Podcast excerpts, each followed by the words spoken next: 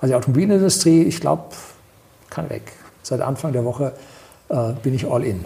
Also ich glaube, ein Teil ist ahnungslos und ein Teil ist bösartig. Wie enttäuscht bist du von der FDP? Ja, absolut, kann weg. Das ist ja so wie Stasi, oder? Mhm. Aber was danach kam, war ja ein ständiger Abfall in die Bedeutungslosigkeit.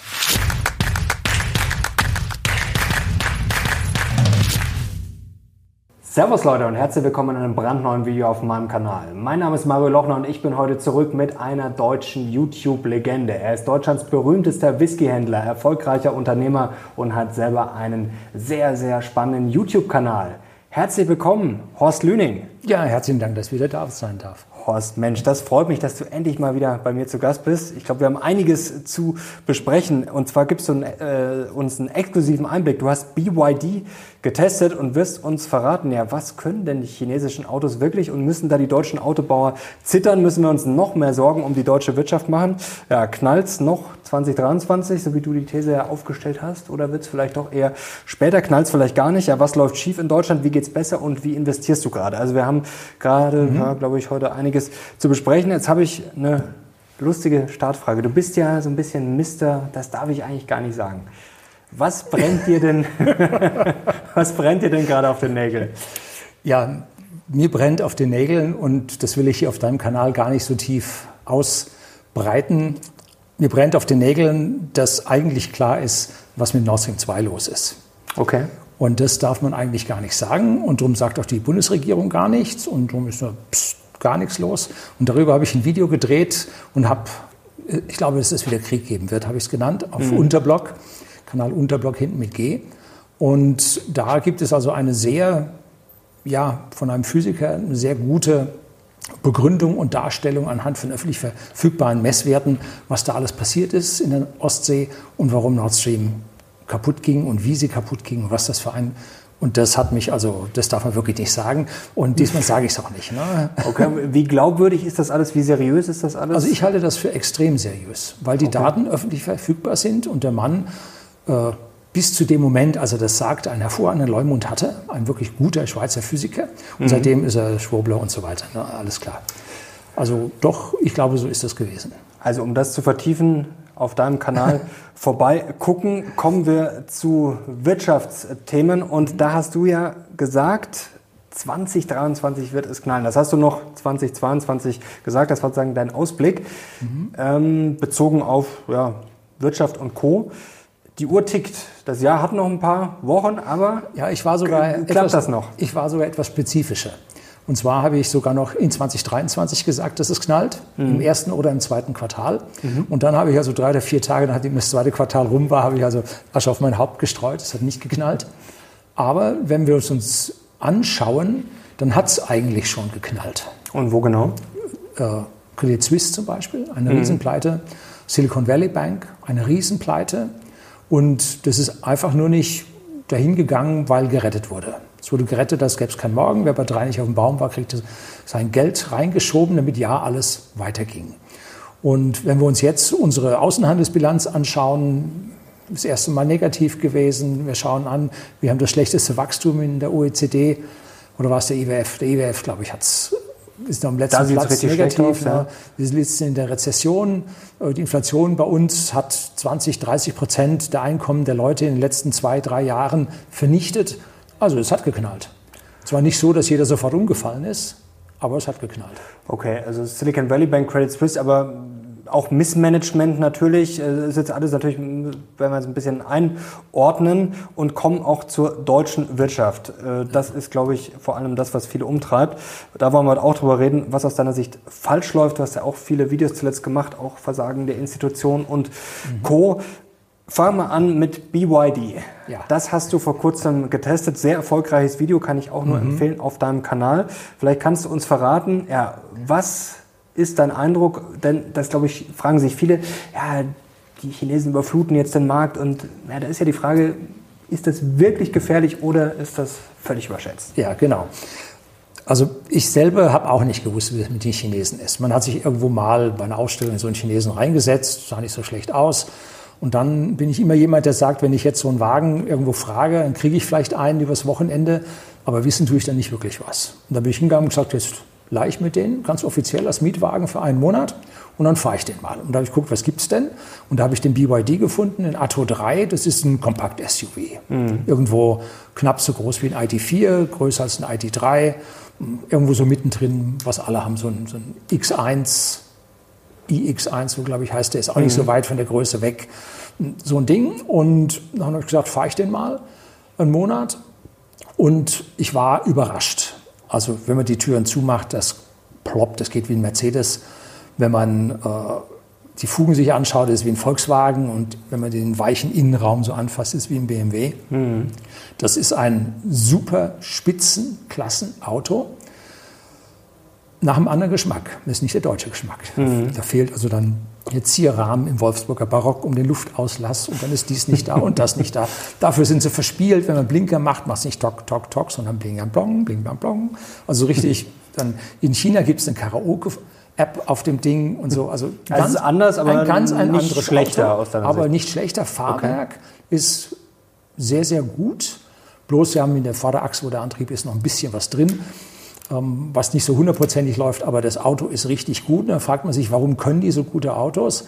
Nun, schauen wir uns die deutschen Autos an. Die kriegen ja ihre vielen, vielen Einzelteile alle aus China. Das mhm. wollen, haben die dort bestellt, dann kriegen die das und dann waren die nicht gut, dann ging die Retour, dann mussten die nochmal liefern, so lange bis die Chinesen das konnten. Und jetzt wundern wir uns, dass die gute Autos bauen können. Wir haben sie Jahrzehnte hingezwiebelt, bis die das können. Und wir haben ihnen die Preise gedrückt, die Preise gedrückt, die Preise gedrückt. Und jetzt bauen sie billige Autos, die gut sind. Also wir müssen uns an der Stelle nicht wundern. Jetzt sagen sie auf der anderen Seite, ja, aber da sich von den Chinesen ausspionieren lassen, da sind Kameras drin und so weiter und so fort. Das soll man nicht machen. Ganz furchtbar. Da muss ich sagen, erinnere ich mich an einen Spruch von Herrn Winterkorn, wo es dann ging um Datenschutz im Auto und sagte Herr Winterkorn, die Daten von dem Auto gehören mir. So, das heißt, der Volkswagen liest auch aus. Und am schlimmsten ist es, es gibt diesen E-Call neuerdings in den neuen Autos, drückt man drauf, dann kommt so äh, Rettungsdienst und so. Mhm. Und der E-Call, der überträgt auch, was für ein Auto ist das, was für ein Spritverbrauch habe ich gerade. EU will zählen, will einem einen Malus geben. Also alles schon da, auch bei uns.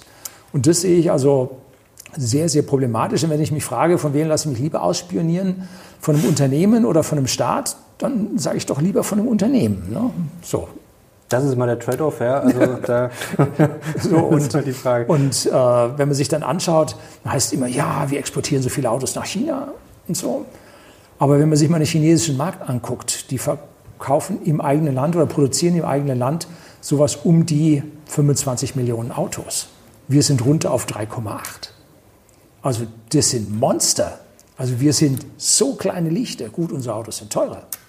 Die Frage ist ja auch durch Handelskriege und Co. Die Frage habe ich mir neulich auch schon gestellt, wenn man jetzt sozusagen China auf die Finger hauen will, ähm, ob man sie dann nicht noch ermutigt, quasi selber besser zu werden. Also wenn man ihnen jetzt zum Beispiel gewisse Chips nicht mehr gibt, mhm. dann ist es vielleicht erstmal natürlich schlecht. Auf der anderen Seite, ja, sobald sie die selber herstellen können, ist es natürlich ein ja. Nachteil. Also auch für die Amerikaner zum Beispiel oder mhm. auch für uns. Also glaubst du wirklich, dass die gerade so richtig Schwung aufnehmen und dass das richtig schwierig wird? Das wird richtig schwierig. Und zwar, wenn wir uns anschauen, vor 20 Jahren waren ungefähr 70 Prozent aller Bauteile im Auto, die in Deutschland verkauft wurden, aus dem Ausland. Mhm. So, da waren ein Haufen Europa, Europa dabei und so. Aber ein deutsches Auto ist lange kein deutsches Auto mehr. Beim Audi läuft kein Motor mehr aus Deutschland. Die werden in Ungarn produziert. BMW ist auch nach Ungarn gegangen. Gut, alles nach Europa. Das ist ja auch nicht schlimm. Also alles so nicht so schlimm. Aber die Einzelteile für diese Produkte, die kommen aus China. Mhm. Und diese Einzelteile, wenn die nicht mehr kommen, müssen wir sie selber machen und dann wird es teuer. Also mhm. richtig teuer. Und deswegen ist die Abhängigkeit, die unsere Automobilindustrie von den Chinesen hat, viel, viel höher als das, was die Chinesen von uns haben. Denn in so einem Auto braucht man, solange man nicht autonom fährt, braucht man keine sonderlichen Chips. Die sind alle pff, billig, ne? kostet einen Euro, könnt ihr auch selber herstellen. Und jetzt hört man so langsam, wie die Chinesen auch die 7-Nanometer-Chips langsam anfangen zu fabrizieren. Und das ist vorderste Front der Technik und da wird es dann schwierig. Wenn man sich anschaut, wie das mit dem Selbstfahren ist, in den USA waren im letzten Jahr, der Thompson, der Zukunftsforscher hat das erzählt, in den USA wurden 50.000 Fahrten, Selbstfahrerfahrten mit selbstfahrenden Taxis an Privatleute verkauft oder an mhm. Kunden verkauft. Und in China waren es schon 500.000 selbstfahrende Verkaufte. So, also da sieht man auch, die sind schon Faktor 10 den USA voraus und bei uns war es natürlich null. Ne? Also da an der Stelle sieht es schon schwierig aus. Würdest du noch einen Cent in die deutschen Autobau investieren? Nee. nee? Und zwar auf der einen Seite kann man sehen, äh, Volkswagen hat seit, wann war das? Mitte 21 ungefähr, haben die über 50 Prozent an Aktienkurs verloren und gehen jetzt im Kanal abwärts. Also da ist kein Ende zu sehen. Äh, BMW ist, ja, bewegt sich mit gutem Willen seitwärts. Mercedes auch. Und wo gehen die hin? Die sagen, die kleinen Autos lassen wir weg.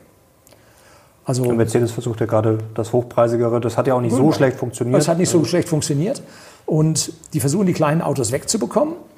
Der Smart wird in, in China gebaut, BMW, der Mini, äh, der geht jetzt auch nach China. In äh, Oxford in Großbritannien bauen sie jetzt gerade noch Verbrenner. Angeblich soll eine Elektrolinie auch hinkommen, weiß man nicht so genau, wie es klappt.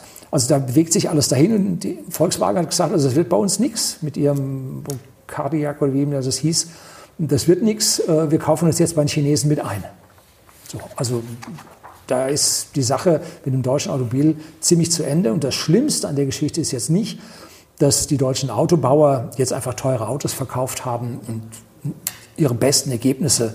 Verwandtschaft ist in Regensburg bei BMW und er hat seine höchste Prämie jemals bekommen, die es gab mhm. noch im letzten Jahr. Also super gelaufen.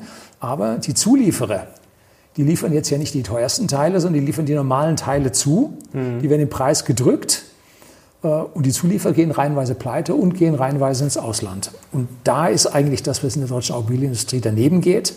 Und wenn man sich dann anschaut, es ist in ganz Europa so. Früher hat ganz Europa, ich weiß nicht, anderthalb Millionen Autos pro Jahr exportiert und jetzt importieren wir schon 220.000 Autos im letzten Jahr. Also auch in Europa in Summe geht es daneben. Also die Automobilindustrie, ich glaube, kann weg. Kann weg. Das ist mal wieder Klartext von Horst. Ähm, spitz formuliert, jetzt bin ich mal gespannt, Leute, auf eure Kommentare, wo die Bullen sind sozusagen für die deutsche Autoindustrie. Vielleicht sind ja auch ein paar Insider unter euch, die sagen, ach ja, da habe ich ganz andere Vermutungen, die Deutschen kommen nochmal. Also wir sind ja auch oft ein bisschen pessimistisch. Ich muss ja. sagen, ich bin da auch da mal nicht super optimistisch. Also äh, ich investiere jetzt auch nicht in deutsche Autoaktien, aber wie gesagt, schreibt es gerne mal in die Kommentare. Vielleicht ganz kurz noch BYD. Jetzt bist du ja sozusagen äh, fremdgegangen. Du als alter Tesla-Fahrer. Ähm, wie siehst du da den Unterschied? Ist da Tesla schon deutlich vorne? Weil wir sagen immer, Tesla hat eigentlich schon einen Vorsprung. Oder ja, wie würdest du das realistisch einschätzen? Hm, jetzt schauen wir uns mal so einen Tesla an. Der ist elektronisch, IT-technisch State of the Art ganz mhm. oben da kommt niemand ran. Und der BYD ist an der Stelle massiv hinten dran. Okay. So. Wenn ich mir aber das Fahrwerk anschaue, das ist bequem, das ist komfortabel und das ist dann bei Tesla doch, es sei denn, man geht dann zu den ganz teuren Wagen. Also bei den normalen Autos beim Tesla ist das doch eher eine ziemlich straffe, sportliche, um nicht zu sagen holprige Sache. Und äh, wenn man sich dann Fugen anschaut und so, da ist der Chinese an der Stelle besser. Okay, aber es hängt schon viel an der IT und das ist ja schon eigentlich das, wo dann die Musik spielt, oder? Das ist das, wo sie in Zukunft spielen wird. Ne? Aber wenn man jetzt sagt, so die nächsten fünf Jahre, ich kaufe mir ein Auto, ich weiß genau, das wird nicht autonom fahren können in den nächsten fünf Jahren, zumindest nicht in Deutschland, dann sehe ich, dass man an so einem BYD äh, ordentlich was hat. Mhm. Ordentlich was hat.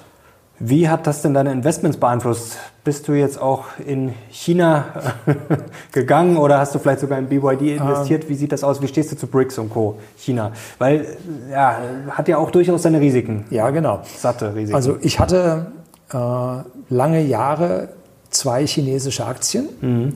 Und zwar JD und Tencent. Und da habe ich dann irgendwann die Verluste begrenzt und habe aufgehört. Also da habe ich mir, eine blutige Nase ist zu viel gesagt, aber da habe ich Geld auf der Strecke gelassen, hätte nicht sein müssen. Ich habe es mir nicht vorstellen können, dass das so läuft. War nicht. Und bin überhaupt nicht drin. Ne? Gut, ich bin über Emerging Market ETF bin ich, mhm. mit, bin ich schon okay, ja. ein Stück also mit drin. Aber die sind ja sowieso im, im, Vergleich in dem Mix immer unterbewertet. Und da, also praktisch bin ich ungefähr 30 Prozent im Emerging Markets, etwas weniger. Und innerhalb dieses Emerging Markets hat ja China auch wieder nur ein Viertel oder so. Äh, also das ist ein Viertel von, von einem Viertel. ist also nicht so wirklich viel. Trotzdem, wie schätzt du die BRICS ein? Da hast du, glaube ich, auch vor kurzem ein Video darüber gemacht. Da waren ja große Spekulationen, Erwartungen. Ich glaube, der 22. August war es, wo das Ganze losging. Ähm, ja, viele haben gesagt, eher eine Enttäuschung, beziehungsweise ja, es ist halt noch nichts passiert, außer die Erweiterung Co. Also da ist ja schon einiges im Wandel. Trotzdem, äh, wie schätzt du das Ganze ein? Die einen sagen, ja, ja, die USA, die sind vorne und die bleiben vorne. Der Dollar wurde schon oft abgeschrieben. Vielleicht wird es ein bisschen weniger, aber der Dollar wird vorne bleiben. Und die anderen sagen, ja, die USA stürzen vom Thron, der Dollar ist bald äh, nur noch Klopapier. Also das sind die zwei Extreme. Wo stehst du da? Also ich sehe den, die Vorherrschaft der USA nach wie vor gesichert. Mhm mit abnehmender Tendenz. Das sehe ich auch. Und die BRICS-Staaten werden anfangen, miteinander zu handeln. Aber man muss ja sagen, es ging ja da vor allem am 22. August um eine Handelswährung, die ganz, ganz viele Leute nicht verstanden haben, weil jeder von diesen Ländern, sei es nun die Chinesen, sei es die Russen, sei es die Brasilianer, Südafrikaner, die wollen alle ihre eigene Bevölkerung mit der Inflation auch kassieren, wie wir auch, ne? wie der Westen auch, Inflation gegen den Bürger. Und das wollen die auch. Und jetzt soll ich mir, wenn ich jetzt zwischen China und Russland handle, soll ich mir die andere Währung holen und die Inflation importieren? Nee, will ich auch nicht. Ne? So, also dumm ging es darum, eine Abrechnungswährung zu schaffen, die unabhängig ist und die werthaltig ist. Und darum dachte jeder über eine goldgedeckte Handelswährung nach. Und ich sehe dieses Prinzip durchaus in den nächsten Jahren immer wieder kommen, dass die also dort was machen werden. Und ansonsten werden die auf ausgeglichene Handelsbilanzen achten. Mhm. Das ist also nicht wie Amerika, die absolut negative Handelsbilanz haben, ihre Inflation exportieren. Jetzt die Chinesen haben ihre 5 Billionen Dollar Anleihen, haben die runtergefahren auf 800 Milliarden oder so. Die sind also ganz schön aus dem Dollar raus, sodass also hier die Bedeutung des Dollars in der westlichen Welt massiv angestiegen ist. Wenn Weil die Chinesen mussten auch verkaufen, um dann ihre Währung wieder zu stabilisieren. Also das ist ja auch. Ja, wobei die sind intern verschuldet. Das waren ja extern angelegt. Also die sind intern verschuldet und intern wissen wir, können wir nicht pleite machen. Ne? Also die das können, stimmt, die können ihre eigenen Leute man, da. Eigene Währung kann man nicht pleite gehen. Ja, das stimmt. Die können da interne Inflation hochziehen, aber pleite machen tun die nicht. Und das ist viel, was bei den Chinesen verschätzt wird. Die werden ja da totgesagt und so. Ähm, ich sehe das nicht so. Ich sehe die, ich war jetzt am Wochenende bei einer, äh, ja, Elekt beim E-Cannonball und mhm. da habe ich einen gesprochenen Fotografen, einen Automobilfotografen, der war gerade in China und hat diese ganzen neuen Modelle von denen fotografiert mhm. und hat auch dort mit den Leuten gesprochen vor Ort. Und da hat man auf der einen Seite eine Gruppe von Ingenieuren, die da vorwärts treiben, Marketingleuten, die das vorwärts treiben. Und dann gibt es die anderen Leute, die da Kabeltrommeln schleppen und, und Licht aufstellen, damit das Auto gut fotografiert werden kann. Und an der Stelle war so ein bisschen auch eine Frustration zu merken, dass es in China nicht mehr so weitergeht, wie es ging. Mhm. Also da sind dann doch intern schon gewisse Bremsspuren in der Konjunktur bei den Menschen zu spüren, genauso wie wir bei uns merken, es geht ja nichts weiter. Ne? Gut, China ist natürlich jetzt auch in einem anderen Stadium. Irgendwann, das ist ja auch normal, dass man halt nicht ewig mit 10 Prozent ja. wächst. Also, ja, ich glaube, die sind äh, aber schon einstellig. Ne? Die letzten Jahre 6, 7, 8 Prozent so. Ja, ja, klar, genau. Das ist ja, ja gut. Die Schätzungen gehen ja immer weiter runter. Jetzt mal, mal schauen, wie das bis 2050. Dann haben sie natürlich auch noch das Demografieproblem und Immobilienblase. Also in China, klar, da sind momentan gerade mhm. viele Probleme. Hast du gerade äh, China gesagt oder was wir für ein Problem haben? Nee, China. Ja, wir haben gut, Immobilienblase, wir haben, auch, wir haben ein Demografie Ja, gut, das Demografieproblem haben wir auch, das stimmt. Äh, Immobilien, ja gut, das ist, äh, da, da, können wir gleich noch drüber reden, über das Immobilienthema, Gebäudeenergiegesetz und Co. Das ist mhm. natürlich spannend, äh, wie du das einschätzt. Vielleicht noch ganz kurz, du hast auch ein Video äh, kürzlich gemacht, eine Million, eine Million Euro langfristig anlegen. Ähm, wie investierst du denn gerade? Hast du zuletzt irgendwas geändert oder ja, das worauf liegt sagen, dein Fokus? Dieses Video eine Million anlegen, das eine Million ist ein bisschen Clickbait gewesen. Das geht ja halt besser, ne? Das geht da, so, ja, so. so, so. Und da haben wir, habe ich äh, das gilt genauso, wenn man weniger Geld anzulegen hat. Ein bisschen Unterschied im Cashverhalten, aber ansonsten mhm. ist alles gleich. Und da habe ich ein ziemlich passives Portfolio gestrickt für die mhm. Leute. Also eigentlich der Klassiker, wenn man langfristig in ETF investiert, mit einer Sicherung in Gold, Edelmetallen, ein bisschen Bitcoin und so. Also das war eigentlich der Klassiker, bloß was ich gemacht habe, ich habe mal gerechnet. Daten zurück, gut, das heißt nicht Zukunft, aber Daten zurück und habe gezeigt, es funktioniert. Ne? So, ich selber habe so ein Depot nur zum Teil, mhm. denn ich habe auf der einen Seite noch ein paar kleine Zocks laufen. Und zum der, Beispiel? Zum Beispiel, und einer, der momentan macht der Kasse, also ich freue mich sowas. Und zwar vor zwei Jahren ungefähr, vielleicht ist es auch schon drei Jahre her, habe ich mir äh, Uranaktien rausgesucht. Mhm. Und da habe ich zwei genommen, und zwar das Kasachstan, Kazatomprom mhm. und die Cameco aus Kanada. Cameco, ja.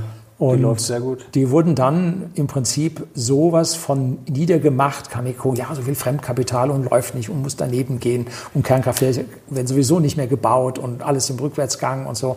Wenn man genau hinhört, überall werden Kernkraftwerke gebaut. Ja, ne? Die halbe so. Welt baut Kernkraftwerke. Genau, und dann ging es jetzt im Niger los, äh, was gut nur 4% der Weltproduktion ist.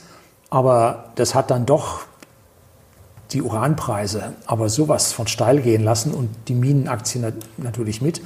Äh, man musste halt an der Stelle bloß ein bisschen länger warten. Da gab es am Anfang gab's eine schöne Belohnung und jetzt zog mhm. sich das dann so dahin und jetzt zack geht es wieder Belohnung. Also das hat wirklich wirklich gut funktioniert. Hat mir toll gefallen. Dann läuft bei mir noch ein Kupferzock. Der ist auch noch sehr verhalten. Wobei Aber du bist ja immer äh, auch nicht so auf Boom aus. Also Kupfer, wenn es jetzt eine Rezession geben würde, die Problematik ist, äh, die Welt elektrifiziert, egal ob Boom oder nicht, mhm. weil einfach die Wirkungsgrade höher sind im Vergleich zur ganzen Verbrennungsgeschichte. Und da wird viel, viel Kupfer gebraucht. Und die Schwellenländer, die wollen alle Licht in der Bude haben, die bauen sich mittlerweile auch schöne Häuser, ist alles Kupfer drin. Und die Kupferminen kommen in der Produktion nicht nach. Und neue Kupferminen. Die Bestände, glaube ich, sind auch recht niedrig. Die sind recht nieder. Ja. London Metal Exchange ist ziemlich nieder. Und da wird, äh, werden neue Minen nicht erschlossen. Die bestehenden können vielleicht 10, 15 Prozent mehr liefern. Und dann steht es an. Und dann erwarte ich auch, dass es hochgeht. Bloß der Rohstoffzyklus, normalerweise läuft er mit der Konjunktur, wie du sagst, kommt die Konjunktur, zieht der Rohstoffzyklus an. Momentan sehe ich das nicht. Momentan ist alles so ein bisschen auf Krieg gebürstet. Da sehe ich diesen Boom und den Zyklus jetzt nicht kommen, aber es wird trotzdem elektrifiziert werden. Also vielleicht müsste noch ein Jahr länger warten mit dem Kupfer, aber dann sehen wir dann. Ne? Aber gerade mal auf fünf oder zehn Jahre, jetzt hast du gerade über Rohstoffzyklus gesprochen, du bist ja auch technisch sehr versiert, auch Sachen, ja, Kupfer, Silber, eigentlich, was heißt fast alles, aber viele Sachen müssten eigentlich gefragt sein, oder? Also ob ich jetzt das für Wasserstoff brauche, für Elektrifizierung, für Solar, für was auch immer. Also da ist doch eigentlich ein massiver Bedarf da, oder? Oder ist das ein Ja, da Trugschluss? schlagen zwei Herzen in meine Brust. Einmal, ich bin Ingenieur und äh, sage natürlich, das muss alles so sein. Aber auf der anderen Seite sage ich, die Finanzer sind dahinter und haben also da, ich weiß nicht, das wie viel, hundertfache oder zweihundertfache Optionen auf Gold, als es Gold gibt. Irgendwie so war das doch, oder? Die Zahl weiß ich jetzt nicht genau, aber es gibt natürlich sehr viele äh, Derivate. Ja, ja genau. Und, und diese Derivate, die, die jetzt groß, im Prinzip ja. da intervenierend eingreifen, kaum wurde über die Goldwährung bei den BRICS gesprochen, fiel der Goldpreis. Also da haben die Leute Derivate verkauft, ne? die haben oder geschortet oder was auch immer. Ne? Also da gehen sie rein. Silber ist auch unglaublich knapp, rein physikalisch, dass also da die Sache schwierig wird. Uh, ja, ich glaube, die kommen. Die kommen. Also ich glaube eher wird Silber auf 50 Dollar steigen als Gold auf 3000. also bist du in Silber, Gold investiert und auch noch Schweizer Franken, Dollar ist auch noch was, als, wo du als Versicherung. Und ich muss sagen, ich bin seit Anfang der Woche. Seit Anfang der Woche äh, bin ich all in. Das all also in. auch die Cash-Bestände, die reingelaufen sind, die habe ich alle jetzt wieder voll investiert. Ähm, und ja, ich warte der Dinge, die da kommen werden. Ne? Weil wenn ich im Cash bin, weiß ich auf jeden Fall, ich habe Inflation. Ne? Das, das stimmt. Also das heißt, dann können wir gleich über die Inflation sprechen. Das heißt, du rechnest mit der zweiten Welle oder wie man das auch immer nennen will. Also du rechnest damit, dass die Inflation hoch bleibt, mhm. zurückkommt, ja. Vielleicht auch deine Insights als Unternehmer. Du sitzt ja da sozusagen an der Quelle, du kriegst ja, ja viel mit. Äh, was ja. kommen für Preise rein, was gibst du weiter und so weiter wenn, und so fort. Wenn wir unsere Preise angeschaut haben, ähm, wir mit unserem Whisky-Versandhandel haben sehr, sehr viel mit Konzernen zu tun. Denn mhm. die besitzen, haben ganz viele Brennereien zusammengekauft und äh, liefern uns. Und da war als dann Inflation 10 Prozent war, da fing die an und haben dann die nächste Preissteigerungsrunde im April, März, April, haben die also das Ding hochgezogen und haben uns also auch weitaus höhere Preise geliefert. Und wir haben dann gesagt, naja, lass uns mal schauen. Jetzt machen wir Lager nicht so groß, jetzt warten wir mal ein bisschen und so. Und jetzt kommen sie. Jetzt kommen sie und merken, Konjunktur lässt nach, geht nicht. Und jetzt gibt es dann schon die ersten Deals, wo man die Sache dann wieder zu Preisen von vor der Inflation kaufen kann. Also da wird es langsam schwieriger für die großen Konzerne, dass die nach wie vor ihre Margen an der Stelle halten können, die Sachen weiterbringen. Aber das spricht ja dann eher für... Eher für deflationäre Tendenzen an dieser Stelle. Aber Ich glaube, dass diese riesigen Mengen an Geldern, die ja, elektronisch gedruckt werden, die in den Markt reinkommen, dass die was machen werden. Gut, auf der anderen Seite, M3 geht zurück, weil die Kredite nicht verlängert werden, Rezession kommt. M3 ist halt sehr inflationstechnisch wirksam, kommt zurück. Ganz schwer zu sagen.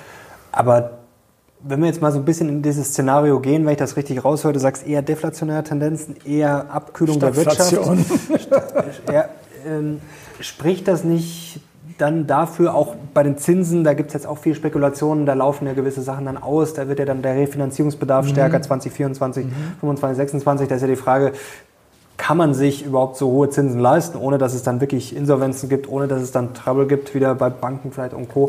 Also müssen die Zinsen 2024 eigentlich sinken? Gut, also wir, wir schauen da in die Glaskugel rein. Du hast ja immer dein schönes Fett-Tool, ja. was da kommt. Das gefällt mir sehr gut. Ähm, und da gehen die meisten halt davon aus, dass wir in den USA so langsam den Peak erreicht haben, vielleicht noch 25 Basispunkte, mhm. mehr nicht. Äh, ich glaube, wir haben in Europa noch ein bisschen Nachholbedarf. Nach oben? Nach oben. Mhm. Also, dass wir da schon noch mal ein, zwei Erhöhungen kriegen werden. Aber ich sehe es auch so, dass ihnen die Inflation durch diese riesigen Geldmengen, die im Markt sind, dass die anfangen, ihnen davon zu laufen. Also, dass da die Zinsen tatsächlich ein Stückchen hochkommen müssen, dann werden wir auf der anderen Seite Inflation, äh, Insolvenzen sehen. Aber wenn ich mir das so angucke, da gibt es vom äh, Egon W. Kreuzer, Job jobwunder-deutschland.de. Mhm. Da ist eine Liste seit September, äh, listet er alle äh, Pleiten auf, die mhm. er in den Medien findet. Und seitdem hat er jetzt zwei Millionen Jobs verloren. Und da muss man sagen, ist ja nicht so schlimm. Zwei Millionen Jobs auf die äh, vier Jahre ist nicht so schlimm. Ist eigentlich eine ganz normale Schumpetersche Rate, wie die Jobs verloren gehen müssten. Arbeitslosenzahlen sind zwar gestiegen, aber nicht so wahnsinnig. Also die Wirtschaft hat das schon aufgenommen. Die Frage ist, wie viel sind zu den Rentnern rübergegangen? Mhm. Dass man nicht so weiß, wie viel neue Jobschaffung da ist. Fachkräftemangel. Wir suchen händeringend bei uns Mitarbeiter. Wir haben jetzt in einer Abteilung auf Englisch umstellen müssen, weil wir keine Deutschen mehr bekommen haben. Es sind Türken und Italienerinnen eingestellt. Also ist schon eine interessante Geschichte. Also der Fachkräftemangel, der, man hört es ja an allen Ecken und Enden, ja. ist bei dir auch schon ja. länger real. Du hast mal gesagt, die, die man dann findet im Zweifel, die sind zu dumm, um, das vergesse ich nicht, ein Krügel Wasser oder einmal Wasser umzukippen. Also dieses Problem äh, ist nicht gelöst. Ist nicht gelöst und die Hauptabhilfe, die wir da machen können, ist auch zu automatisieren. Also das ist die einzige Chance, die wir da haben. Das ja, das werden wir bei dem demografischen Wandel eh brauchen. Also wir eh brauchen. Und China auch natürlich. Was wir ganz wichtig brauchen, ist einfach äh, weniger Bürokratie. Wir haben auch bei der Bürokratie weniger Leute. Ich hätte gedacht, es kommt Bürgergeld bei Bü. Äh, wie stehst du denn dazu? Äh, musst du die Löhne jetzt erhöhen, weil viele dann sagen, ach ja, bevor ich jetzt mich für den Horst abrackere, das lohnt sich ja gar nicht mehr? Also wir liegen mit unseren Gehältern ganz deutlich über dem Bundesschnitt von den Einkommen weil wir halt gute Leute brauchen, weil das, mhm. was, wo man keine guten Leute braucht, haben wir Computer für. Das machen die, das kann man schon programmieren. Wir haben also einen Haufen, nennt sich Dunkelverarbeitung. Das mhm. heißt, Jobs kommen rein, Aufträge kommen rein und ohne dass irgendeiner diesen Job anschaut, kommt hinten eine Bestellung zum Logistiker raus. So, da ist kein Mensch mehr dabei. Und damit können wir jetzt 85 Prozent unserer Aufträge abwickeln. Also da brauchen wir keine Leute mehr für. Und wenn wir dann in der Logistik eine gewisse Menge an Robotern bekommen, brauchen wir da auch ganz wenige Leute. Und dann läuft die Sache irgendwann, ja, ich sag mal so zu 60, 70, 80 Prozent in Summe rund. Roboter, das heißt, ihr seid schon voll drin in der Automatisierung? Nein, oder, noch nicht. Oder es noch kommt, nicht. aber es Wir, ist schon Die Planung konkret. ist, dass dort äh, sagen wir, automatisierte Lager da sind. Die gibt es heutzutage schon stark. Das Einzige, was an Roboter noch da wäre, wäre, dass der aus der Kiste eine Flasche pickt. Hm. Das können sie aber auch. Haben wir auch schon gesehen. Aber so weit sind wir noch nicht. Dazu müssen wir noch ein bisschen wachsen, damit die Kosten sich dann da auch rentieren. Ne? Deutscher Elon Musk bald, mit, äh, mit, der Whisky nur noch wird von den Robotern rumgefahren. Ich, ich vergleiche mich immer mit, mit dem Jeff Bezos. Der hat nach uns angefangen, hat aber drei Nullen hinten dran. ja, vielleicht kommt das noch durch die Automatisierung, dann äh, trinkt bald die ganze Welt nur noch deinen Whisky. Mal schauen. Ich drücke auf jeden Fall die Daumen. Bei der Inflation müssen wir auf zwei Sachen noch schauen. Ab 1. Äh, Dezember zum Beispiel steigt ja die Lkw-Maut. Das sind ja auch sehr spannende Sachen. Boah, da kommt noch so viel. Äh, CO2-Abgabe und Co. Dann haben wir auch noch das Energieproblem. Also wir, das wird sich jetzt auch nicht über Nacht lösen. Ähm, da sind schon viele strukturelle Treiber, oder? Die auch, weil du gesagt hast, Deflation, das sind sicherlich auch Effekte, aber trotzdem, wie siehst du das? Da haben wir schon Wettbewerbsnachteile, die, oder? Die Hauptproblematik, die ich sehe, ist, dass die Gelder, die wir ausgeben, nicht in der Wirtschaft landen, sondern irgendwo im Staat, im System, mhm. irgendwo. Mhm. Dass wir also nicht Wirtschaft mit Wirtschaft handelt und exponentielles Wachstum erzeugt, sondern Geld aus der Wirtschaft abfließt in den Staat mit all seinem Drumherum und die Wirtschaft oder der Wirtschaft ihr exponentielles Wachstum weggenommen wird. Also das, das gegenseitige Handeln, das gegenseitige Win-Win, das ist nicht da. Sondern der Unternehmer hat an jeder Stelle jetzt ganz neu immer Win-Lose. Also wir verlieren mhm. und ein anderer gewinnt. Und das sehe ich als Riesenproblem, warum wir nicht weiterkommen. Und bei diesem Gebäudeenergiegesetz an der Stelle, ich bin selber, ja, wie ich sagte, Ingenieur und habe sehr, sehr lange schon mich um gute Wirkungsgrade bemüht. Also wir haben unsere Elektroautos, wir haben Photovoltaik mhm. auf dem Dach, eine Hausbatterie. Ähm, wir haben bei uns in der Firma haben wir äh, Splitgeräte am Laufen, mit denen wir auch heizen können, wenn wir Solarüberschuss haben und, und, und, dass wir an dieser Stelle eine hoch, hochgedämmte Halle, wir haben privat ein hochgedämmtes Haus, sodass uns dieses Ding überhaupt nicht trifft. Null. Aber wenn wir sehen, wie die normalen Menschen wohnen, mhm. die also nicht mit fünf bis zehn oder mit zehn bis zwanzig Jahren Vorlauf sich darum gekümmert haben, sondern die jetzt an diesem Punkt stehen, dass sie es machen müssen. Und es wird nicht funktionieren, kann man jetzt schon sagen. Kommen wir gleich dazu. Also es ist ja gerade viel Aufregung, wollen wir das mal einordnen. Jordan ja. Peterson hat vor kurzem getwittert dazu, Deutschland will das neue äh, Venezuela werden. Der Kollege äh, Christian Rieck, auch ein toller äh, mhm. YouTube-Kanal, hat einen, der ist ja sonst eigentlich immer sehr bedacht und hat ja, aber langsam, einen, jetzt werden wir die Hutschnur. Ja, langsam die Hutschnur. Jetzt werden wir arm, hat er das Video bezeichnet und gesagt, das Gebäudeenergiegesetz ja bewirbt sich als, ein, als eines der schlechtesten Nachkriegsgesetze wie schlimm ist das denn jetzt wirklich? Denn jetzt könnte man sagen, ja, man darf ja erstmal die alte Heizung drin lassen. Das ist ja nur bei Neubauten oder Heizungstausch, dass man dann eine Heizung eben einbauen muss, die dann zu 65 Prozent Wärme aus erneuerbaren Energien bezieht, sozusagen. Also könnte man sagen, ja, was ist denn daran so schlimm?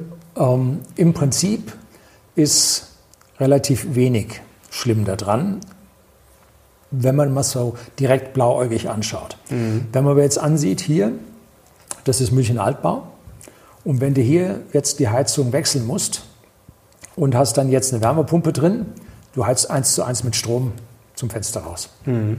Also du musst zwingend, wenn du hier eine Wärmepumpe einsetzen willst, wenn dir die Kosten nicht davonlaufen sollen, müssen nicht nur Fenster, sondern Isolationen gemacht werden. Und das ist die Sache, die teuer wird. Ne? Und das Zweite ist, es wird nicht funktionieren. Also ich brauche Wärmepumpe und Dämmung. Ja, und du brauchst ein Kraftwerk. Haben wir nicht. Isa ist abgeschaltet worden. Ne? so, also das Kraftwerk hast du nicht für den Strom. Mhm. Und jetzt hinzugehen und sagen, es wäre besser, das Öl, mit dem hier geheizt wird, äh, würde es jetzt im Ölkraftwerk verstromen und dann die Wärmepumpe betreiben, dann kommst du in Summe auf einen etwas besseren Wirkungsgrad. Aber nur, wenn isoliert ist, sonst nicht. So, also das ist die Geschichte. Es muss so viel zusätzlich gemacht werden. Und dann sagst du, ja, ich hätte jetzt gerne bitte hier. Und dann sagt der Handwerker, ja, stellen Sie sich hinten an, da habe ich noch 30, ne? fünf Jahre, dann kommst du. So, und das heißt praktisch, dieses Gesetz ist nicht durchführbar. Wird das jemals kommen? Das ist ja die Frage. Also Friedrich Merz hat ja auch schon gesagt, wenn er regieren würde, er würde es rückgängig machen. Also das ist ja die erste Frage, wird es rückgängig gemacht? Und die zweite Frage ist ja, ist das überhaupt durchführbar? Also dem also, Herrn Merz glaube ich mittlerweile nicht mehr so ganz viel, äh, weil der auch an einiger Stelle sein Fähnchen gedreht hat, gerade wie er es brauchte. Ähm, ich glaube, dass es einfach am, am Faktischen, an der Realität Die normative scheitert. Kraft des Faktischen. Äh, da wird es scheitern, weil es ist einfach nicht da, es ist das Personal nicht da, äh, es ist die Energie nicht da. Und wenn jetzt einer kommt und sagt, wollen die hingehen und diese Häuser für unbewohnbar erklären, wo sollen die Leute hin? Wir haben ja keinen Mietwohnraum und so, die können die ja nicht rausschmeißen. Äh, wollen sie überall Zelte aufstellen in München? Geht nicht. Also was, was, ist da gerade los? Also ich glaube, das fragen sich viele Leute, um es mit Klaus Kinski, zu sagen, wenn sowas nicht durchführbar ist, ja, entweder muss man ahnungslos oder bösartig sein. Also was, was, was ist da gerade los? Äh, also ich glaube, ein Teil ist ahnungslos und ein Teil ist bösartig. ich sage es aber nicht wer.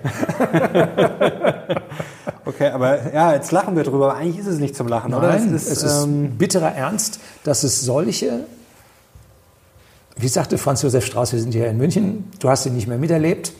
Aber ich kenne die meisten Sprüche. Die Sprüche von ihm, wie er sagt, man muss sich die Gestalten nur mal mhm. ansehen. Man muss sich die Gestalten nur mal ansehen. Kriegsdienstverweigerer, die NATO-Oliv nach Waffen schreien. Äh, was ist da los? Ist also ist, man, man kann es nicht verstehen. Schwerter zu Flugscharen. Man versteht es nicht mehr, was dort los ist. Und die SPD, gewerkschaftlich stark, ihre Konzerne laufen ihnen davon. BASF investiert nicht mehr in Deutschland, geht nach China. So, äh, der Smart wird verlagert von Europa, also vom Elsass, wird verlagert nach China. Was sagen die Gewerkschaften dazu? Volkswagen baut keine Fabrik mehr. Was sagen die Gewerkschaften dazu? Also es ist, äh, äh, die SPD ist an der Stelle also völlig überkreuzt mit den Gewerkschaften. Ne? Aber würden die Linke wählen? Nee, Linke ist ganz unten. Funktioniert auch nicht. Ne? Jetzt sagt man frei, ich bin Arzt, Architekt, ich wähle FDP. Ne? ja, was machen die denn da? Oder, Wie enttäuscht bist du von der FDP? Ja, absolut, kann weg. Er kann weg. ja, also wenn ich mir so anschaue, dieses im Volksmund Spitzelgesetz genannt. Ne? Dass man hingeht und sagt, dass man also Meldungen unterhalb der Strafbarkeitsschwelle macht. Das ist ja so wie Stasi, oder? Mhm. Also das sind, das sind Dinge, die funktionieren mit einer freien Partei. Frei. Die, die geht Protokollierung und, und Hinweisgeberschutzgesetz, wie es heißt, geht nicht. Also da, oder, oder praktisch nur einen einzigen Ausweg mit einer Wärmepumpe zu lassen, hat auch nichts mit Freiheit zu tun. Ja? Kann weg, sagst du. Ja. Gut, jetzt hat die FDP, muss man natürlich auch sagen, viel noch blockiert, wenn man ihr das mal zugute halten ja. will, auch wenn man ja. da natürlich wieder sagen muss, okay, dann wird da mitgestimmt und es gibt ja viele Vorwürfe nach dem Motto, das dürfte man nicht mitmachen, man müsste eigentlich die Koalition platzen lassen. es ist natürlich kompliziert, sagen wir mal so, äh, aber du würdest sagen, eher eine schlechte Performance. Eher eine schlechte Performance und hier in Bayern kriegt sie jetzt die Quittung. Gut, da wird es eng. Ja, da nicht, nicht ja, eng, die ist raus. Okay, ja, da ist die Wahl am 8. Oktober, glaube ich. Ja, da werden wir bald die äh, Bestätigung bekommen. Also ich habe hab das mal zusammengefasst. Ich habe mir was Schönes für dich überlegt. Wenn man das jetzt mal so sich anschaut. Also wir haben einen Wirtschaftsminister, der überfordert scheint, der offenbar nicht weiß, was eine Insolvenz ist. Wir haben eine Innenministerin, die wirft Leute raus, weil Jan Böhmermann äh, irgendwelche Scherze macht, irgendwelche Sachen behauptet. Äh, wir haben einen Kanzler, der sich an viele Sachen nicht erinnern kann, der kürzlich erst angezeigt wurde von Fabio De Masi. Äh, wir haben eine FDP, wo du sagst, die kann weg und einer der mächtigsten Männer in der AfD, zweitstärkste Partei, ja, der ist strammer rechter Nazi und äh, darf sogar als Faschist bezahlt werden. Horst, leben wir in einer Bananenrepublik mittlerweile? Oder sind wir auf dem besten Weg dazu? Ich drücke es immer so aus, wenn sich eine Gesellschaft in eine Richtung bewegt, dann bildet sich automatisch ein Gegenpol.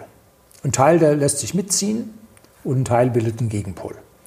Und das haben wir in der deutschen Geschichte schon ein paar Mal gesehen.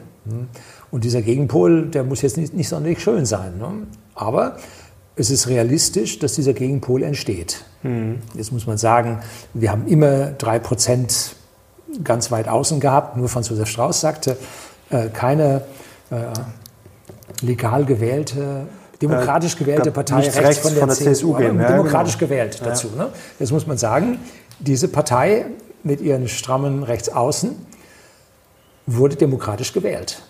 Eine Partei kann nicht nicht demokratisch sein, sondern nur eine Wahl könnte oder eine Bestimmung könnte nicht demokratisch mhm. sein. Das heißt, sie müssen, sonst wäre sie ja verboten. Also sie ist nicht verboten, also ist sie demokratisch gewählt worden. So, das ist eine ganz, ganz schwierige Geschichte, wo unsere Innenministerin gerade auch ganz schön rumeiert. Aber äh, ich sage mal, diese ganz rechtsaußen schaden diesem Gegengewicht ganz gewaltig. So, das ist ein richtiges Problem. Denn ich sage mal, von diesen paar 20 Prozent, die Sie jetzt haben, sind 18 Prozent wirtschaftsliberal, konservativ, meinetwegen auch patriotisch, national, aber extrem sind sie nicht. So, aber die anderen hocken davor oder sind laut mhm. und auf einmal klappt es nicht mehr. Und deshalb bildet sich jetzt dazwischen eine Lücke. Und diese Lücke, hört man mittlerweile mauscheln, soll gefüllt werden. Ich bringe jetzt am Wochenende da oder am Freitag ein Video dazu, äh, dass es neue Parteien geben wird. Und zwar einmal die Wagenknecht-Partei, das wissen wir schon, mhm. dass die mit hoher Wahrscheinlichkeit entsteht. Aber man hört es auch munkeln, dass im Prinzip eine Partei zwischen der CDU, der linken CDU und der rechten AfD geben soll, also eine Partei in der Mitte, die allerdings keine Unvereinbarkeitsbeschlüsse fällt und sagt, sie koalieren mit jedem. Mhm. So, und die soll wohl äh, entstehen noch so, dass sie für die Thüringen-Wahl im nächsten Jahr dann da sein wird. Und damit sehe ich unser Parteienspektrum ganz weit in kleinere Parteien zerfallen, so ähnlich wie die Niederlande. Mhm. Da sagte der Helmut Schmidt mal, äh, die theoretische Grenze an Parteien sind 19, weil 5 Prozent plus 0, ne? Und mhm. dass wir viele kleine sehen und jetzt müssen die miteinander kungeln, was da rauskommt. Ne? Das werden wir sehen. Da geht's hin. Interessante ja, Theorien, Spekulationen, ja. Ausblicke. Ähm, hast du dabei eher ein gutes oder eher ein schlechtes Gefühl? Du hast die Wagenknecht-Partei schon angesprochen. Das ist jetzt noch nicht sicher, aber sehr wahrscheinlich. Also mhm. muss man auf jeden Fall damit rechnen. Äh, Glaube ich, ist jetzt auch eher eine Ausrichtung, eine politische, die, die, die jetzt eher nicht, nicht so, so zusagt. Nicht so zusagt. Also für dich als, ich würde mal sagen, stramm Liberalen, ist das gerade nicht so erfreulich alles, oder? Ähm, ich, man kann da was Positives drin sehen. Und zwar, je mehr es von diesen Parteien gibt, umso weniger Übereinstimmung finden sie und umso weniger Unsinn können sie machen. Denn im Prinzip, wenn man schaut, jedes Gesetz, was da so kommt, das ist ja eines schlimmer als das andere. Und hätten wir diese Gesetze nicht bekommen, wäre es eigentlich ganz gut weitergelaufen. So, also die Gesetze, die kamen, haben uns verschlechtert statt verbessert. Und wir müssen nur mal nach Belgien schauen. Vor ein paar Jahren, da hatten sie 750 Tage keine Regierung, weil die voll ja, über Kreuz waren. Währenddessen Arbeitslosigkeit gesunken, Wirtschaftswachstum, Inflation gesunken. Also es lief, weil einfach keiner gestört hat. Also ich sehe unsere Politik im Moment als etwas, was unserer Bevölkerung aus irgendwelchen moralischen Gründen, die sie immer hervorzerren, dass sie uns schaden. Ja? Das ist ein spannender Ansatz. Das führt Ken Fischer auch gerne an für die Börse nach dem Motto, wenn es Gridlock gibt in den USA, wenn sich die zwei Großen gegenseitig blockieren, ist meistens am besten, wenn nichts gemacht wird. Aber jetzt verstehe ich den Ansatz und der ist, glaube ich, auch ja, überlegenswert, da mal drüber nachzudenken. Aber wir müssten doch, weil du gerade gesagt hast, keine neuen Gesetze, aber es gibt doch viele Sachen, die man was heißt zurückdrehen müsste, aber sagen wir mal Bürokratie abbauen, das Land zukunftsfähig machen, massiv investieren, Infrastruktur und Co. Jetzt haben wir natürlich alle mal Angst, wenn wir investieren hören, dass das Geld dann ja, im Zweifel nicht dahin kommt, wo es hin soll. Aber trotzdem, es gäbe ja viel zu tun und äh, da ist schon die Frage, äh, ja. hilft es dann, wenn wir die totale Ausfranzung, Drück, Blockade haben? Drücken wir es mal so aus.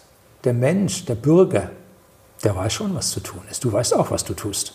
Sieht man hoffentlich. Ja, ne? ja. So. Und die ganzen Bürger wissen, was zu tun ist. Und die Politiker in ihrem Elfenbeinturm wissen das nicht, was zu tun ist. Die tun, was ihre, denken, dass sie es wissen. Ja, die sagen, was ihre Moralvorstellungen sind, was ihre Ideologien sind. Aber der Bürger weiß das schon. Das heißt, je mehr Macht wir dem Staat wegnehmen, der Deutsche ist so, er ruft nach dem Staat, oh, der Staat muss das machen.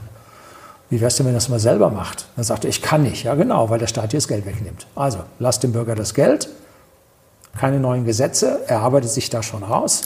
Aber siehst du, Steuersenkung wäre auch eine Idee. Glaubst du, dass die jemals kommen, ja, wenn wir bei 20 Parteien? Ja, jetzt, jetzt, siehst, du, in Deutschland. jetzt siehst du das Problem, ja, das ich genau. meinte. Ja, das, also, das ist schon irgendwie nicht so gut, oder? Also, wie gesagt, ich finde den Ansatz von dir auf jeden Fall interessant. Ähm, im Zweifel je weniger eingegriffen wird. Aber ja, die Frage ist, ob dann am Ende nicht noch absurdere Sachen äh, rauskommen. Du hast vor kurzem auch ein Video gemacht, Versagen unserer Institutionen. Was meinst du denn damit? Also man hört, liest ja auch immer mehr von Leuten, die jetzt nicht als Wutbürger bekannt sind, nach dem Motto, ah, es funktioniert irgendwie nichts mehr. Täuscht der Eindruck, sind wir einfach alle schlecht drauf, übertreiben wir alle oder ist es wirklich so, dass viel nicht mehr so gut funktioniert? Also ich habe da als bestes Beispiel die Deutsche Bahn. Und die, ich war also das letzte Mal äh, schockiert, als wir dann rausgegangen sind, äh, war da die Bushaltestelle und da war ein, klebte ein Schild drauf, äh, Linie fällt aus, kein Ja, ja das ist, ne? schon, ist so. schon länger, ja. Wenn wir unsere Eisenbahn im Umfeld von München betrachten, im Nahverkehr, dann funktioniert es. Also der, die Schranke geht bei uns pünktlich zu und ich stehe im Auto davor, äh, wie mit dem Uhrwerk. Wenn man dann auf die Langstrecke geht, überregional, ICE und so weiter, dann geht es nicht. So, jetzt schaut man sich dann eine Bundeswehr an und sagt, jetzt guckt man da, wie die Kasernen funktionieren und so weiter. Das geht alles. Aber so wie dann irgendwie äh, es um U-Boote geht, dann sind die alle kaputt und dann schaut man die Gorchfock an, dann kostet die 180 Millionen zum Reparieren, dann fliegen die Hubschrauber nicht, weil ein Steinschlag auf der Scheibe ist und, und, und, und.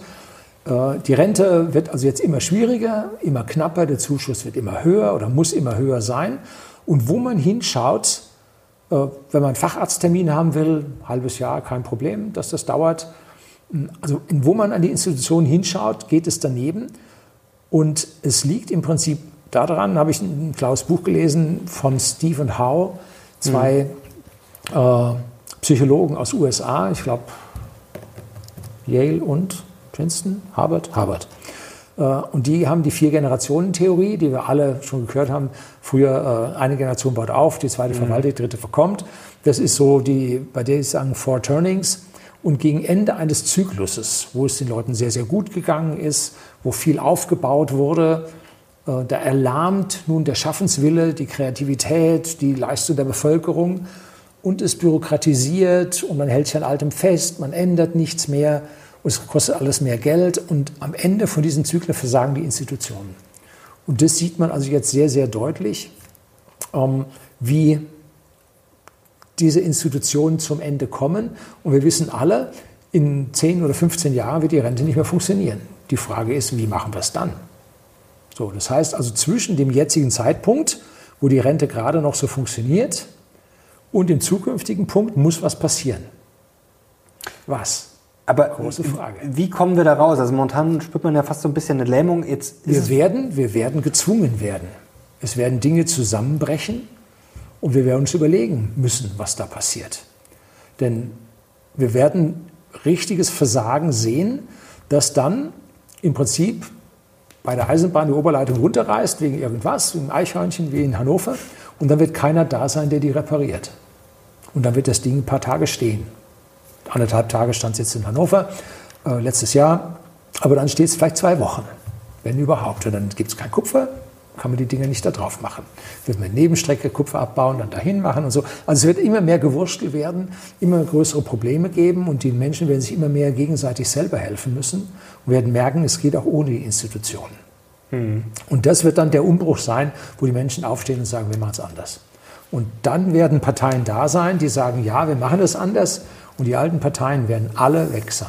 Ich bin mir ziemlich sicher, dass keine überlebt. Okay, das ist eine spannende These. Aufregende Zeiten. Aufregende Zeiten. Erlebe, wahrscheinlich erlebe ich es noch. Du mit Sicherheit. Ja, das, das, das ist die Frage natürlich, wie schnell sowas geht. Also im Zweifel dauert es immer ein bisschen ja, länger. Genau. Aber mhm. äh, ich wollte gerade noch sagen, ob, ja, wie man aus dieser Lähmung rauskommt. Denn selbst wenn wir jetzt mal einfach ganz respektlos annehmen, alle, die jetzt da in der Regierung sind, sagen wir nur hypothetisch gesprochen, sind Deppen dann können ja trotzdem auch wenige Deppen nicht ein ganzes Land ruinieren. Also da gibt es eine große Beamtenschaft, die den Laden am Laufen hält. Genau. Also, also ich bin nicht gegen Beamte. Und dem kleinen Beamten, der hat mein vollstes Mitleid. Der kriegt jeden Tag neue Verordnungen auf den Tisch, die er da einarbeiten muss. Der arme Kerl. Aber ich habe was gegen Ministerialbeamte. Das sind nämlich die, die diese Verordnung machen. Gegen die habe ich was. Und die sind im Prinzip das, was uns dieses Zeug auskippt. Also Markus Krall sagt immer, es sollten vier Ministerien überbleiben, der Rest kann weg. Und vom Prinzip nicht so viele aus meiner Sicht, aber im Prinzip stimme ich mit ihm überein, weil wenn diese Ministerien nicht mehr da sind, kriegen wir diese Last nicht mehr drauf. Und die Beamten in der Fläche, die wissen sehr wohl, was zu tun ist. Also. Ähm, ein spannender Gedanke ist auch, hatten wir vor kurzem auch äh, im Lockerroom Talk, äh, der kam aus der Community, die Idee einer Stunde Null. Jetzt klingt das erstmal total düster, also nicht jetzt von außen eine Stunde Null, sondern dass man sagt, okay, wie wäre es denn, wenn wir einfach mal alles auf Null zurücksetzen und mal, wie du sagst, äh, diesen ganzen Stuss, diese ganzen Verordnungen, die, alles, was weg kann theoretisch, einfach mal Sachen schlank aufbauen. Sehr gut. Ja. Ist natürlich bei einem Staat äh, vielleicht ein bisschen schwieriger als jetzt äh, bei einem Handwerksbetrieb mit drei Männern, aber äh, trotzdem, theoretisch ist sowas ja möglich. Hältst du sowas für realistisch oder ja. ja ein Staat schafft sich ja im Zweifel niemals selber ab, oder? Da würden sich ja sehr viele Leute selber abschaffen. Genau, das ist der Punkt. Und zwar, du hast Ich sage es immer, faule und fleißige. Und die Fleißigen ziehen die Faulen mit. Und die Fleißigen lassen das zu einem gewissen Maße mit sich machen. Weil sie sagen, ja, um des Frieden Willens und so. Ne? Aber irgendwann, der Krug geht bis zum Brunnen, bis er bricht, äh, sagt der Fleißige auch, ich will jetzt nicht mehr. Ne? Das sind die Leute, die dann sagen, das soll ich da arbeiten, Bürgergeld reicht. Ne? Ähm, und jetzt hinzugehen und zu sagen, jetzt hören wir alle auf und fangen bei Null wieder an, dann tun sich die Fleißigen leichter damit als die Faulen. Die tun sich richtig schwer. Denn die sind ja gewohnt, dass sie Geld bekommen. Gut, und es gibt immer noch 10 Prozent, die haben unser vollstes Mitverständnis und Fürsorge verdient, weil die nicht können. Also mhm, das darf Klar, man jetzt darf man nicht faul und äh, fleißig trennen, sondern auch die, die nicht können. Frage, ja. Ja. Ähm, und es gibt so viele Menschen, die machen das tatsächlich. Und zwar, die wandern aus. Die setzen für sich selber die Stunde Null. Und zwar, wenn sie mit dem Flieger in dem anderen Land landen. Das ist für die die Stunde Null und dann geht's los. Das ist die Frage, weil du hast das ja gerade beschrieben, dann funktionieren halt Sachen jetzt schon vielleicht nicht mehr, dann wird es schlechter und dann ist das so ein ja, schleichender Verfall. Da ist die Frage, wie viele Leute lassen sich das bieten, auf gut Deutsch, in einer globalisierten Welt. Du hast ja selber einen Sohn. Heutzutage für unsere Generation ist es normalisch, äh, normal, Englisch zu sprechen. Da ist es jetzt auch nichts Besonderes, in ein anderes Land zu fliegen. Ja. Also das ist ja schon auch die Frage, ähm, wie viele werden sich in ja, so einer wettbewerbsorientierten, globalisierten Welt das gefallen lassen, auf gut Deutsch. Es war jetzt eine Zeit durch diese politischen Lockdowns, wo ganz, ganz viele Leute zurückgehalten wurden. Die konnten nicht. Die wollten raus und die konnten nicht. Und deshalb werden wir jetzt mit dem nächsten Migrationsbericht werden wir einen gewissen Peak sehen, wer da alles gelaufen ist. Allerdings ist es so, wenn die umziehen, das ist so, wie wenn du die Kabine auf der Titanic wechselst. Meinst du, wenn du jetzt nach Frankreich gehst oder nach Spanien gehst oder dass es da anders ist? Aber vorhin unterhalten, nee, ist nicht anders. Ne? Ähm, es gibt ja auch noch andere Länder. Es gibt noch andere Länder. So, und jetzt guckst du dann und sagst, okay, was jetzt? BRICS oder Westen? Hm? Gibt es noch Länder dazwischen? Was wären die? Was willst du für einen gewissen Zivilisationslevel haben? Was ist, wenn du sagst, äh, du fällst von der Leiter aus einem komplizierten Kniebruch? Hast du dann in dem Land, wo du hingegangen bist, den Doktor, der dir das Knie wieder funktionsfähig macht? Oder hast du ihn eben nicht. Äh, wenn du bei uns jetzt bist und sagst, okay, für diesen Operationstermin brauche ich ein halbes Jahr, bis dahin ist schräg zusammengewachsen, wird auch nichts, dann kannst du sagen, kannst auch woanders hingehen. Also es sind Abwägungsfragen, die jeder für sich selber fällen muss. Und die einen sagen, ich habe die Schnauze also so voll, ich gehe jetzt. Und der andere sagt, für mich muss dies und dies und dies und jenes passieren und dann gehe ich. Und jeder macht da so einen Haken dran, jetzt passiert, jetzt passiert, jetzt passiert, jetzt gehe ich. Kommen wir langsam zum Fazit. Also aus deiner Sicht, entweder fährt der Kahn gegen die Wand, damit sich was ändert, oder wir bräuchten einen Kanzler wie dich. In Aber Argentinien gibt es ja jetzt einen Ex-Ultralibertären, Javier, Javier Milei heißt er, glaube ich. Ja, so ungefähr. Ja. Äh, Milei auf jeden Fall mit äh, Nachnamen. Ich hoffe, ich habe den Vornamen jetzt nicht äh, durcheinander gebracht. Ich glaube, Javier Milei, äh, Milei müsste mhm. heißen. Ähm, ja, jetzt das kann weiß man null dort werden. Jetzt ne? weiß man nicht, ob das funktioniert. Das kann natürlich auch äh, erst recht nach hinten losgehen. Aber sind das so deine zwei Alternativen für die Zukunft oder wie siehst du das Ganze? Was also kommt wenn, da auf uns zu? Wenn es also richtig daneben geht, zum Beispiel Deutschland tritt in den Krieg ein. So, das dürfte bei 80 Prozent der Bundesbürger laut Umfragen sind gegen den Krieg. Äh, das dürfte zu einer erheblichen Missstimmung im Lande führen und dürfte ja zur Ablösung der Regierung führen. Auch da können sie Notstandsgesetze machen, wie sie wollen, Kriegsrecht einführen. Das wird sich in relativ kurzer Frist wird sich das erledigen. Also das wären solche Punkte, wo es dann auf einmal bricht. Ansonsten müssen wir das ausharren bis zum nächsten Wahltermin. Welchen Krieg meinst du jetzt? Russland ja, oder, oder irgendwie? Mit Ukraine. Okay. So, das also im Prinzip jetzt nicht nur wir einen Haufen Waffen darüber schicken, sondern auf einmal auch Soldaten. Mhm. Dann, okay, aber gut, das ist ja noch. Dann sind wir drin. Das ist ja noch weit weg. Ja, weit.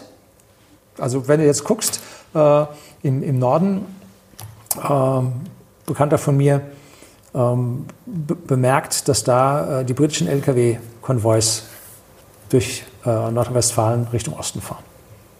So, ne? Bei uns fliegen regelmäßig jetzt die Eurofighter und die A400M fliegen regelmäßig bei uns am Südende vom Starnberger See äh, ihre Touren. Die Fallschirmspringer üben. aus den A400M raus. Also es, das Säbelrasseln ist ziemlich übel. Die dürfen noch üben, die Jungs. Ist doch gut, wenn sie mal ja, ein bisschen üben. üben. Ja, genau. Also das sehe ich also als relativ gut. Wie gesagt, ich, ich gucke immer ein bisschen weiter voraus. Das ist bei der Börse ja auch sehr gut, wenn man da 90 Tage vorausguckt. Äh, aber da an der Stelle. Ja, ist ja auch wichtig. Gruselt mich, verschiedene ne? ja.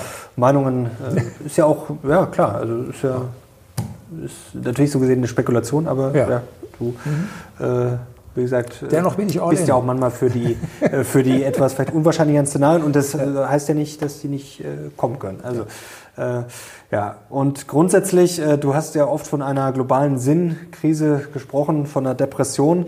Die Frage ist ja, ja, wird die global oder wird die vielleicht eher europäisch oder deutsch? Das ich glaube, sie wird so. westlich. Ja, westlich eher, ja. Sie wird westlich. Denn in Asien und Co. läuft es ja teilweise gar nicht so schlecht. Läuft zum Teil gar nicht so schlecht. Äh, in USA was da gerade los ist, wie die Fronten aufeinander prallen. Mhm. Äh, die einen sagen dann, ja, als nächstes folgt also dann äh, ein Attentat auf den Herrn Trump, weil anders kriegen sie den nicht mehr los, weil seine Umfragewerte so gut sind. Äh, weiß man jetzt nicht, wie es ist. Auf jeden Fall. Äh, Gut, da wird ja auch offen über Bürgerkrieg gesprochen. Das sagen jetzt auch Leute, die jetzt nicht verrückt sind, also oder nicht äh, ja. einen gewissen Ruf haben, sondern das ist ja. Bewaffnet sind sie auch. Ja, also Aber die eine Seite mehr als die andere, glaube ich. Ja, das ist schwierig. Das stimmt. Ja. Das sagt ja zum Beispiel auch eine Sandra Navidi, die hält ja sowas auch nicht für, also vielleicht nicht Bürgerkrieg, aber zumindest, dass es da bewaffnete Auseinandersetzungen gibt. gibt ja. Also, so, also da an der ja. Stelle sieht man, dass da die Sinnkrise da ist. Mhm. Äh, wenn man in Frankreich anguckt, was da auf den Straßen los war, da ist auch die Sinnkrise da. Ne? Wie die Wahlen jetzt in Spanien äh, haarscharf ausgingen, gerade noch so. In Italien ist schon ein gutes Stück gekippt. Aber was die Dame jetzt da macht, weiß man auch nicht so ganz, was da passiert. Also ich kann es noch nicht durchblicken, verstehe ich noch nicht. Also da ist, die Schweden haben zugegeben, dass sie Fehler gemacht haben. Schwierig. Also die Sinnkrise ist voll am Laufen. Ne? Letzte Frage, Fazit, Butter bei die Fische, wenn du jetzt übernehmen würdest, was würdest du machen als Kanzler? Im Prinzip würde ich die Gesetze der letzten 18 Jahre, vielleicht 19 Jahre zurückdrehen. Also wahrscheinlich den letzten Rest von Schröder-Fischer würde ich auch noch wegmachen. Aber was danach kam, war ja ein ständiger Abfall in die Bedeutungslosigkeit. Und die Dinge müssen weg und dann werden wir aus der Bedeutungslosigkeit auch wieder rauskommen. Und wir müssen im Prinzip bei unseren jungen Leuten, müssen wir die Motivation, die Leistungsbereitschaft wieder hoch. Und das geht nur, wenn die Leute dabei Geld verdienen. Es geht nicht, dass man sagen, ja, das musst du machen, um die Welt zu retten. Er muss sich erstmal selber retten. Also da ein bisschen mehr Egoismus muss jetzt für die einzelnen Menschen ran. Weil einfach zu sagen, ich mache das wegen ja, dem Besseren, dem dies, dem das. So wird es nicht gehen, ne? weil irgendwann sagen, das habe ich schon genug getan, jetzt mach du mal was. Ne? Horst, das ist doch ein gutes Schlusswort. Herzlichen Dank dir. Ja, ich danke dir, dass ich wieder da sein durfte. Das hat wie immer großen Spaß gemacht und es ist auch wirklich immer spannend, mit dir einfach mal ein paar neue Perspektiven zu kriegen. Ich hoffe, euch hat es auch gefallen und wir bekommen einen Daumen nach oben und schaut auch unbedingt auf Horsts Kanal vorbei, um ja, euch auch ein bisschen inspirieren zu lassen. Danke dir, Horst. Danke euch. Wir sind jetzt raus. Bis zum nächsten Mal. Ciao.